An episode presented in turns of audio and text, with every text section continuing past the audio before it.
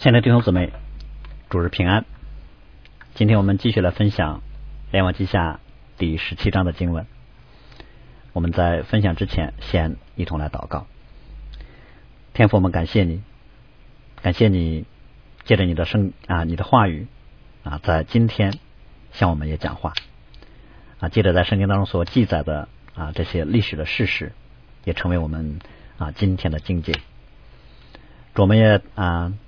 在此也恳求，无论我们聚在何处，啊，以何样的方式来敬拜你，都求你临在我们中间，使我们得见你的同在，你的荣耀。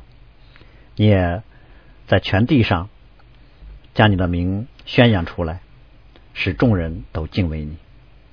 听我们这样的祷告，奉我主耶稣基督的名，阿门。我们今天所分享的经文呢？啊，是在列王记下的十七章一到四十一节。这段经文记载了北国的最后一位王啊，以及北国被亚述所灭。啊，这这是列王记当中呢很特别的一段记载。那除了记载最后一位君王何西亚之外，啊，用了比较长的篇幅啊总结了北国灭亡的原因。北国最后一位君王呢叫何西亚。我们知道，从第一任君王到最后一位君王，圣经对于北国啊诸王就没有一个好的评价。也就是说，北国所有的君王啊，没有一个是好王，他们都被评价为行耶和华眼中看为恶的事。啊，虽然在历史上北国曾经出现过像野户、野罗波安二世这样看起来似乎好啊稍微好一些的王，但总体没有一个是好的。最后一位王何西亚也照样，他也被评价为行耶和华眼中看为恶的事。但是紧接着呢，圣经作者就啊接着评论说，只是不像在他以前的以色列诸王。为什么在对这个王简单的介绍中也特别提到他比之前以色列的诸王要好点呢？可能的原因有两个啊，一是何西亚虽然行恶，但是在拜金牛犊这件事上没有太过于陷在其中；第二就是他还做了一些努力，想让以色列国摆脱亡国的命运。可能何西亚早就看出来了，年年向亚述进贡呢，并非是长久之计啊。亚述吞并北国是指日可待的，也就是说亡国是迟早的事儿他已经看出来了。所以呢，他就试图想联合埃及来反抗亚述啊，想做最后的一些努力。我们就看到圣经里面，不管一个人如何的行恶，如何的不敬畏耶和华，只要他有一点点想从偏离回归正路的表现。做比之前少一些，神都看在眼里。就像当年亚哈，虽然他是被评价为北国最坏的王，但是当他听到先知啊审判降祸的话之后呢，他就撕裂衣服、进食、身穿麻布、睡觉也穿着麻布，并且缓缓而行。只是因为亚哈显出了一点点懊悔，神就纪念啊，在他活着的时候没有把这大祸啊降下来。当我们知道。何西亚的反抗非但于事无补，而且呢，啊也借着他的反抗，就达成了以色列的灭亡。是因为他并不明白以色列走到今天为什么会灭亡，他也不啊不清楚，或者说他并没有表达出对于上帝的敬畏和顺服。那亚述其实，在提格拉比利色。啊，做王的时候，何西亚已经开始向他向他啊向亚述来进攻了。当何西亚做王第四年之后，嗯，新的亚述王萨曼以色继位。在萨曼以色做王期间，何西亚呢就想要联合埃及摆脱亚述，所以就引起了萨曼以色的进攻。嗯，有一个细节就是。在撒马利亚城被围之前，啊，何西亚已经被亚述给抓了，很可能就囚禁在尼尼微城，然后才围困撒马利亚城的。所以，其实是在啊，撒马利亚城正式城破，北国宣告灭亡之前，北国的王已经是被囚禁了。这我们就看到啊，上帝所拣选的。以色列北方的十个支派，在分裂出去自成王国，过了二百一十一年的时间就亡国了。但我们知道犹大呢，有多支撑了一百四十六年。北国从第一任君王有了不安到最后一任最后一位王何西亚，经历了九个王朝，十九位君王。虽然何西亚可能在城破的时候还活着，但北国作为一个独立的王国已经灭亡了。啊，他有很多人都被掳走，啊，很多异教外邦的人被迁进来。北国以色列成为了亚述的一个行省，撒玛利亚省。其实北国的灭亡呢，啊，对于啊以色列来讲，嗯，从某个角度并不是一种意外。虽然可能南国犹大也表示非常的震惊，但早在摩西啊摩亚平原上对第二代以色列人进迦南之前所讲的话当中啊，已经做了预言，就如果他们犯罪的话，耶和华必将他们和他们所立的王领到。以色列人所不认识的国里面去，他们会成为外邦人当中的笑谈。虽然他们的人数像天上的星那么多，但是因为他们不听从耶和华的话，他们所余剩的人数就变得稀少。过去耶和华怎样喜悦他们、善待他们，使他们众多，也照样喜悦毁灭他们，使他们灭亡。耶和华必使他们分散在万民当中，从这地到那地，他们必在那里侍奉。他们和他们的列祖素不认识的木头、石头的神，所以摩西其实早就在啊《生命记》当中呢做了预言。但即使是这样，我想当北国灭亡的消息传开的时候，至少对南国的犹大造成了极大的震惊。可能南北两国过去有很多彼此的对抗攻击，但北国的灭亡依然在当时是一个重大的事件。很多人都会想一个问题：以色列人难道也？难道不是上帝的子民吗？他们为什么竟然被外邦攻占，并导致亡国呢？所以在这章当中呢，《列王记》的作者呢，就用十七节的篇幅来说明北国亡国的原因。啊，北国以色列人之所以亡国，首先当然是因为他们得罪了耶和华神啊，不是因为上帝没有能力保护他们，也不是什么其他属实的原因。当然可以从经济、政治、军事等各个方面有很多的分析。他们灭亡的原因，只是因为他们犯罪得罪了耶和华他们的神。在这里提到耶和华的名号的时候呢，我们要留意到作者特别提到了上帝曾经在以色列人身上给他们所行的各样的恩典，那就是领他们出埃及，脱离法老的手，然后带领他们立约，走旷野，进家门。所以这里面其实简单回顾了上帝在以色列人身上所给他们的恩典。同时，其实也提醒，从出埃及开始，一直到进迦南，一直到今天，以色列人都犯罪得罪耶和华，他他们罔顾上帝所给的一切的恩典，惹动耶和华的怒气，给今天他们的王国带来了一个必然的结果。在以色列所犯的所有的罪当中，最严重的，也是最根本性的，就是拜偶像。表现在三个方面。第一，就是他们效法耶和华在他们面前赶出的外邦人的风俗和外邦人所行的。因为他们效法外邦人所行的，所以他们今天也像当初被赶出的迦南地的外邦人一样，被赶出了迦南地。所以我们就看到，虽然他们进了迦南地，进了上帝的应许之地，但是外邦的风俗对他们依然是有很强的吸引力，使他们偏离上帝所赐下来的律法。这对于我们今天的提醒也是，我们生活在一个弯曲背谬和堕落的世界当中。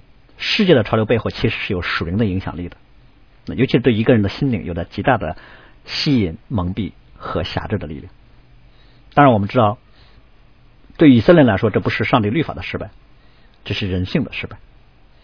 一个罪人里面，那个人性的私欲对外的试探，其实是没有什么抵挡力的。如果不是靠着上帝的保护和帮助，每个人都会很轻易的被掳去，犯罪跌倒。所以以色列人其实，在被亚述掳走之前呢，他们已经先被罪给掳走了。第二个，这这段经文中提到他们拜偶像的罪的时候呢，特别提到他们随从以色列诸王所立的条例。啊，这句话一方面定罪了以色列诸王，啊，一方面指出了民众自身的责任。对于以色列的王来说，他们原本应当带领百姓来敬拜神，但是他们却竟然带领百姓来拜偶像。最突出的表现就是耶罗班铸造金牛犊，私设节期和祭祀，带领以色列百姓犯罪。但是每一个人都要单独为自己所行的在上帝面前交账，不是说君王让他们不干什么，他们要干什么。每一个人都在上里面有责任，要分辨君王让百姓所行的是否是蒙神喜悦的。如果是得罪神的事，百姓不能服从，反而要抵罪。很多时候我们并不能阻止别人犯罪。但是在面对犯罪的时候，我们基本的责任要至少要做到不认同、不随从。这就是这里面以色列民众被责备的地方。他们不能将拜偶像的罪都推到君王的身上，他们不能说王是我们的统治者，他让我们这么做，我们就这么做了啊！上帝，如果你要追究责任，那就追究王就好了，跟我们无关。不，上帝的原则是个人必因自己所行的受审判。第三个方面，以色列人犯罪的表现就是他们暗中行不正的事，违背耶和华他们的神。以色列人犯罪除了公开拜金牛犊之外，他们还暗暗的拜异教的偶像。嗯，他们知道这是违背律法的，所以他们啊都不敢公开的让别人知道，在家在各处，在他们以为无人知道的地方偷偷的敬拜，但他们可能以为。啊，人要看不见，神也都看不见。实际上，所有的犯罪，神都知道。那就像诗篇里面所说的：“你将我们的罪孽摆在你面前，将我们的隐恶摆在你面光之中。”所以保罗在新约就说：“人不要自欺，神是轻慢不得的。人种的是什么，收的也是什么。”所以，不管以色列人自行铸造金牛犊，还是从外邦引进的亚瑟拉、巴利的崇拜，还是对于外邦邪术的效法。他们所行的一切的恶，其实都是在上帝的面前。也因此，对以色列来说，其实他们所受的责罚要超过他们所效法的那些外邦人。上帝的原则就是给的多，要的也多。以色列领受的恩典比外邦人多，因为有上帝圣洁的律法赐给他们。所以，从某个意义上来说，他们犯罪呢，有点类似于叫明知故犯。他们明明的知道。唯有上帝，唯有耶华是真神。他们还经历了很多的神迹奇事恩典。如果他们还离弃神，明明的羞辱神，谁能够救他们呢？那我们可能会想，以色列人为什么会离弃耶和华去拜偶像呢？他们他们难道不是经历了很多的神迹，领受了很多恩典吗？他们难道不知道外邦的偶像都属虚无，唯有耶华创造诸天吗？我想这些知识他们可能都有，但是他他们在心里面并不敬畏耶和华，而他们之所以缺少对于上帝的敬畏呢，我想源于他们对于上帝恩典的轻忽。以色列人不能说他们不知道上帝所给的恩典，但是他们把上帝所给的恩典看为平常，他们不是从上帝的真实和自己的真实来看待领受的恩典，而是。他们从自身的私欲来看待上帝所给的恩典，所以他们并不觉得他们所领受的这一切出埃及、律法进迦南是如此的宝贵和重大。当然，他们也不觉得他们不配得上帝的恩典，因此他们就缺少对于上帝真正的感恩啊。当然，我们不是说以色列人没有感恩，他们也有，但他们缺少与上帝所赐恩典相称的感恩。他们对上帝的感谢呢，有点像。走路上不小心东西掉地上，啊，一个路人呢提醒了我们一下，我们对那个提醒我们的人表达一下感激一样，也就是他们对上帝的感谢就是感谢一下，他们对上帝的感恩太少也太小了。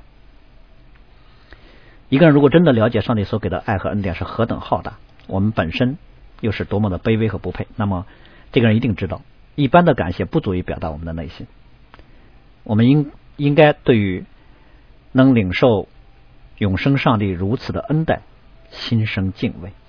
也就是说，上帝所赐的恩典呢，是令人敬畏的恩典。所以，对上帝的感谢若不带着敬畏，根本就称不上是感谢了。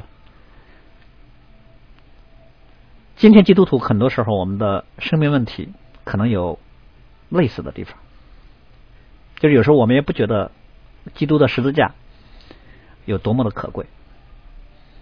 甚至有人我们可能会觉得，永生的恩典远不如上帝给我们一个今生的恩典更好，比如健康的身体、舒适的生活、财富、学识、名声等等。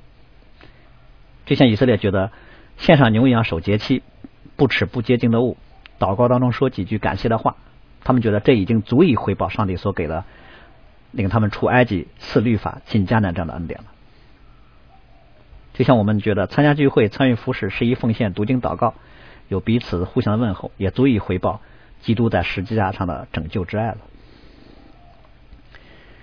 如果我们看到，如果我们没有看到，我们不配得上帝的恩典，而且上帝所赐的恩典其实重大到我们无以回报的程度，那就是我们对于上帝恩典的轻看了。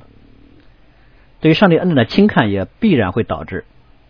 我们会觉得，虽然随便做点什么，就足以表达对上帝的感恩了。而对上帝恩典的轻看呢，就是对于上帝的轻看。所以，如果一个人都轻视上帝了，那何谈敬畏呢？没有敬畏，何谈顺服呢？甚至人性当中，因为自我的骄傲引发的那种自欺和诡诈，在于。面对上帝，我们不但不常常感恩，反而常常会对上帝有不满和埋怨，甚至有愤恨。人们会常常把上帝所给的恩典和宽容当成是利用上帝的机会。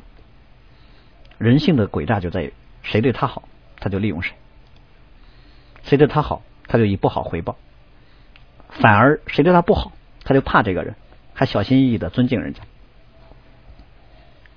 所以，面对上帝格外的恩典和宽容。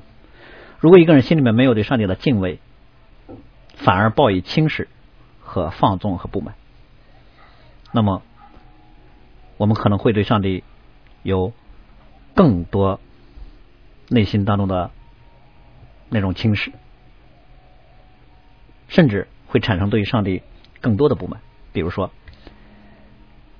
既然你有能力啊给我很多，或者你有能力给我我所期望的。那么你你却不给我，那就表示呢你不够爱我。既然您不那么爱我，那为什么我不能再去别处找一些我所需要的呢？为什么我要敬拜你、听你的话呢？亚哈的儿子就曾经说过这样的话：那我何必再仰望耶和华呢？谁能给我我想要的，我就去拜谁。以色列人除了对于上帝没有这种敬畏的感恩之外，那么。另一个方面，他们对于上帝缺少敬畏的啊因素呢，是他们轻视自己的罪。就他们不但轻视上帝的恩典，他们也轻视自己的罪。之前论到亚哈的时候，列王记的作者就曾经说，暗利的儿子亚哈行耶和华眼中看为恶的事儿，比他以前的列王更甚，犯了尼巴的儿子耶罗波安所犯的罪，他还以为轻。又娶了西顿王俄巴利的女儿耶喜别为妻，去侍奉敬拜巴利。所以列王记得这段记载特别提到亚哈犯了耶罗波安所犯的罪，他还竟然以为是小事儿，他觉得这不算什么，所以他又娶了西顿王的女儿，又拜巴利和亚舍拉。因此，圣经在这里面说，他比以色列以前的列王更甚。所以，让我们看到缺乏对。真神的敬畏，假神就会趁虚而入。当一个人开始不惧怕神的时候，他就开始惧怕这个世界上那些他认为有能力的人和事儿了。以色列人不单犯罪，而且他们还背你。虽然他们犯罪拜偶像，但上帝给了他们很多次悔改的机会。从耶罗波安第一次铸造金牛犊开始，神就开始派先知给以色列。责备他们，劝勉他们，其中有以利亚、米盖亚、以利沙、俄巴底亚、约拿、阿摩斯、何西亚等人。上帝派了那么多先知给他们，但是以色列人却对于上帝给的悔改的机会置若罔闻。如果说拜偶像已经是大罪了，那么上帝有怜悯和忍耐的恩典，依然给悔改机会的时候，将上帝所给的机会给拒绝了，那就是更大的罪了。但我们却看到这正是罪人的特点。罪在一个人身上影响，就是对于意志的一种捆绑，对于理性的一种欺骗。罪是让一个人放弃希望继续堕落的那个试试探和诱惑的声音。所以，被罪所辖制的人，只会在犯罪的道路上一路向下。所以我们看到以色列人在犯罪之后，他们不单不断的犯罪。而且他们还拒绝上帝所给他们归正悔改的机会，所以在这段论到北国灭亡的犯罪总结的时候，作者再次把北国第一任君王耶罗波安所犯的拜金牛犊的罪给拿出来说。这是因为每一次论到北国的君王都会说他们现在尼巴的儿子耶罗波安所犯的罪当中。他们一代一代都在这个队当中，所以如果说北国灭亡的原因的话呢，我想，嗯，耶罗波安要在北国灭亡的责任上至少分担一半的责任啊，也就是二分之一的责任归在耶罗波安的头上啊，剩下的二分之一当中有再有一半四分之一归在雅哈的头上，四分之一归在民众的头上，所以耶罗波安就成为了北国所有的君王。衡量他们是否蒙神喜悦的一个重要的指标，那就是看这个人是不是能够离开耶罗伯安拜金牛犊的罪。可惜的是，在北国这二百多年十九位君王当中，无一例外都效法尼巴的儿子耶罗伯安，陷在拜金牛犊的罪当中。所以，从耶罗伯安到亚哈到何西亚，北国的历史就是一部拜偶像的犯罪的历史。所以，他们的灭亡不是上帝的无情，反而是上帝在忍耐了两百多年。忍耐了十九位君王的犯罪之后，啊，才把灭亡的命运放在他们身上。啊，甚至从某角度，我们说这里面耶罗波安可以和大卫有所类比。那耶罗波安呢，是一个衡量北国诸王的负面标准，只要他们离开耶罗波安的罪，就可以称得上是个好王。而大卫呢，是南国犹大诸王的正面标准，只要南国的王效法他祖大卫，也就可以被称为是一位好王了。然后我们来看北国灭亡之后啊，他们信仰和人口的混杂情况。亚述帝国在当初呢啊，在那个时代四处扩张，占领了很多地方。怎么让所占领的地方呢啊比较稳定？就是对于当时亚述君王的一个考验。所以亚述当时采取了一个啊置换移民的方式，就是。把这块土地上原本居住的人口呢挪到另一块土地上，把那块土地上再挪到这块土地上，这样的话，新环境的陌生和生存的压力就在很大程度上啊化解了那些啊民众的反抗了。据亚述自己的历史记载呢，嗯，主前七百二十二年，撒玛利亚城被攻陷之后呢，啊亚述王萨尔根就从有最从北国的以色列掳走了约两万七千多人。啊，可能这其中主要的都是官长、祭司啊等上层人物，以及一些能工巧匠。那留在撒玛利亚的当然还有很多人啊，但这些人主要是下层的民众。那事实上，其实，在啊撒玛利亚城被攻破之前呢，啊北国已经有过一次被掳了。就之前比加作王的时候，啊亚述那个时候是啊提格拉比列色三世作王。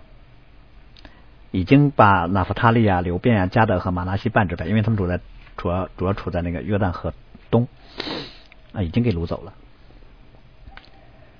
所以这种置换移民的政策呢，对于以色列来说，直接的结果就是把留在北方的雅各家的十个支派的血统给消融了。他们留下来的人呢，和异族通婚，就产生了一个新的族群，叫撒玛利亚人。啊，这个族群呢。就是新约当中啊，撒玛利亚人的祖先了。他们只信摩西五经，虽然也敬拜耶和华，但是因为他们信仰和血统的这种掺杂呢，在当时被啊纯纯正的耶路撒冷和犹大其他地区的犹太人所排斥。虽然北国的以色列人被掳走了很多，但这块地方啊，依然还是上帝给以色列人的应许之地。所以当很多外邦人被牵来之后呢，公然在这块地方上来拜偶像，所以神就呢派狮子进入了这些移民当中来咬他们。当时死了很多人。我们要留意，这不是一个啊像今天一样动物园跑出来一只狮子啊进了某一个村咬死了几个人，不是这样一个简单的新闻事件。在当时，这应该是一个令人惊恐的、具有轰动性的大事啊！也的确有人正确的解读了这个事件啊。亚述的官方也采信也采信了这个解释，那就是这是因为他们得罪了耶和华神，所以亚述呢立刻就采取了正确的处理方法，把掳走的祭司派一个回来，指导新移民，就指导新居住在撒玛利亚的这些外邦人来敬拜耶和华。啊，这可以说是北国被掳当中的第一个归回的人。嗯，这个祭司回来之后呢，就住在了伯特利，没有住在撒玛利亚。可能这就是暗示这个祭司呢，过去是伯特利侍奉的金牛犊敬拜体系当中的一个人。嗯，很可能这个人也不是一个立位人，但无论如何呢，啊，他熟悉以色列的历史和西奈律法，啊，所以他对于律法的教导本身。应该说啊，还是符合摩西当年在西奈山所颁布的内容的。这一点，我们从后面的经文当中论到神与撒玛利亚人在此之间啊提醒他们旧约旧约的那些律法的内容的时候，就可以知道。甚至我们说，这个祭司可能就是后来撒玛利亚人信仰体系的那个奠基者。可以说，神还派狮子进入到移民来的外邦人当中，咬死那些。啊，外邦的移民，这是北国王国被掳之后，上帝依然给恩典的标记。那当我们我们都知道，最可怕的刑罚呢，不是啊管教，而是置之不顾。既然还有管教，就表示恩典还在。一方面呢，以色列的被掳呢是亡国的大祸，但未尝这不是严厉的警戒。幸存的犹大国以及贝鲁和存留原地的以色列都要反思。另一方面，亡国之后呢，还有狮子进入他们当中咬死一些人呢，更是上帝进一步的警戒，呼召现在在撒玛利亚的这些以色列人，甚至包括外邦人，他们要回转。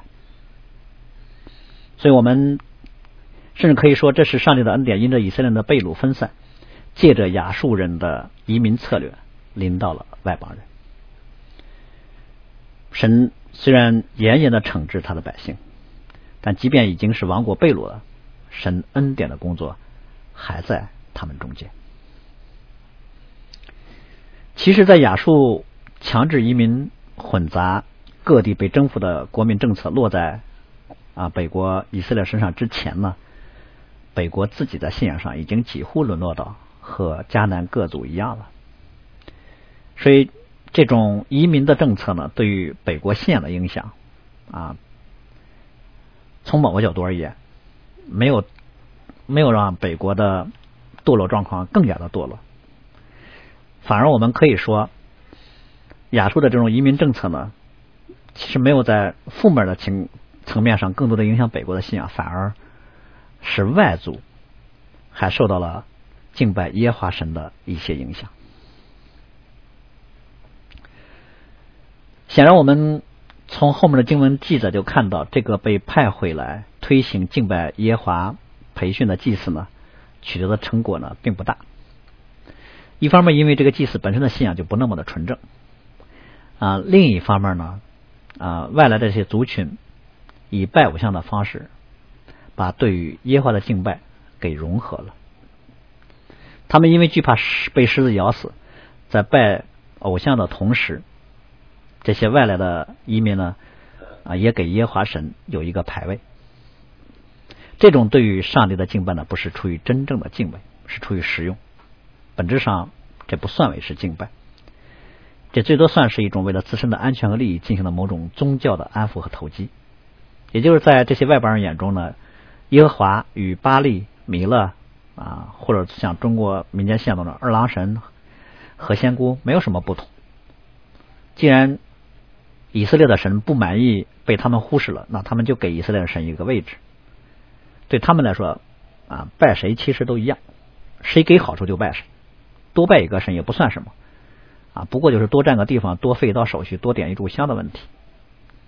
甚至他们还愿意说，嗯，所有的山头都都拜一拜，谁都不得罪。啊，既然都拜了，那么谁都要来保护和赐福。所以，在这个角度看，我们说，随着这位原本在金牛犊体系当中的祭祀的回归，撒玛利亚的信仰呢，啊，某种程度得到了恢复，就恢复了王国之前的状态。王国之前的以色列呢，啊，已经是信仰混杂了，因为他们并非只是啊拜耶和华神，他们不单是拜金牛犊，他们也拜巴利和亚舍拉。随着这个祭祀的归回，所不同的是什么呢？就是外邦偶像的。多样性有了增加啊！他们除了拜自己的偶像之外啊，同时也拜耶和华。可能对于外邦人来说，对那些不认识耶和华人来说，在他们众多的偶像当中，给耶华一个席位已经是很给上帝面子了，这就算敬虔了。但是我们却要知道的，就是宗教的混杂，其实正是对上帝最大的得罪。这种拜谁都行，比单纯的拜偶像不拜耶华可能还要被神所厌恶。因为如果一个人听到耶华的名，知道他是天上地下唯一的真神，还把耶和华当成众多偶像当中的之一，那就是对上帝的羞辱和贬低了。我们的神本为至高，所以敬拜耶华所要求的分别为圣，是完全的委身和忠诚。上帝不喜悦任何一点的不忠和掺杂，任何的掺杂其实都是对信仰的玷污，就是对于上帝的贬低和背叛。所以敬拜神所要求的是忠贞专一，不专一就不能成为是敬拜。哪怕只有百分之一的背叛，其实就等于是百分之百的背叛。就像新约雅各所说的，要守全律法，只在一条上跌倒，他就是犯了众条。所以人很人们很多时候有种自欺欺人的误解，以为，嗯，我对上帝的敬拜如果是一百分的话，掺点对其他神的敬拜啊，没有什么。其实，在上帝眼中看来，跟你百分之百的拜敬拜掺点对耶和华的敬拜啊，本质上是一样的。就像一碗水里面加点毒药和一碗毒药里面加点水，那都是毒药。甚至对于最好威胁最大的不是最坏，而是次好。这是让我们今天格外要警醒的，就是信仰的掺杂。或许在世人看为这是一种平衡和智慧啊，鸡蛋不能放在一个篮子里啊，各路神仙都要拜一拜。尤其对中国文化来说，擅长融合一切信仰，各种体系糅合在一起，能够为己所用。但这对于基督信仰来说是最大的危机和毒药。基督信仰中最大的危机其实不是软弱，而是看似敬虔的掺杂，尤其是那种把中国的传统文化。或者忠君爱国的思想提升到与上帝同等地位的所谓的神学的本土化啊，既迎合了当权者，又笼络了很多无知的灵魂，那又受到社会各界的接纳，但这是对上帝最大的背叛。所以这段经文当中特别提到敬畏、惧怕这两个词语。敬畏和惧怕的不同在哪儿呢？就在于敬畏当中有爱，惧怕当中没有爱。而惧怕正是这个世界对于罪人的统治方式，所以这些撒玛利亚人之所以敬拜耶和华呢，不是基于对于上帝真正的认识，像保罗说法利赛人时候所说的那个向神有热心，但不是照着真知识，他们也敬拜，但却不是出于爱，是出于惧怕。如果只有惧怕的话呢，那就只能维持外面就外在那种表面的敬拜。并不让让人心灵真正的臣服，所以在撒玛利亚人的这种敬拜体系当中，在他们的信仰生活当中，虽然也也有给耶和华的献祭，但他们不是在真敬拜耶和华神，他们是从偶像的角度来看以色列的神，他们也以拜偶像的方式来祭拜耶华，他们把耶华看成是他们众多所拜的偶像之中的一个，也就是他们是在自己的偶像体系当中给了。耶华上帝一个席位，试图用这样比较低级的手段来安抚耶华神。啊，实际上他们所安抚的是自己内心当中的不安和惧怕。他们用来解决被狮子咬死的这个危机的方式是什么呢？就是把上帝给降低到虚无之神的行列里面。所以他们不是给了耶和华拥有尊崇，而是照着他们心中被蒙蔽的心灵，为自己构建出一个新的偶像。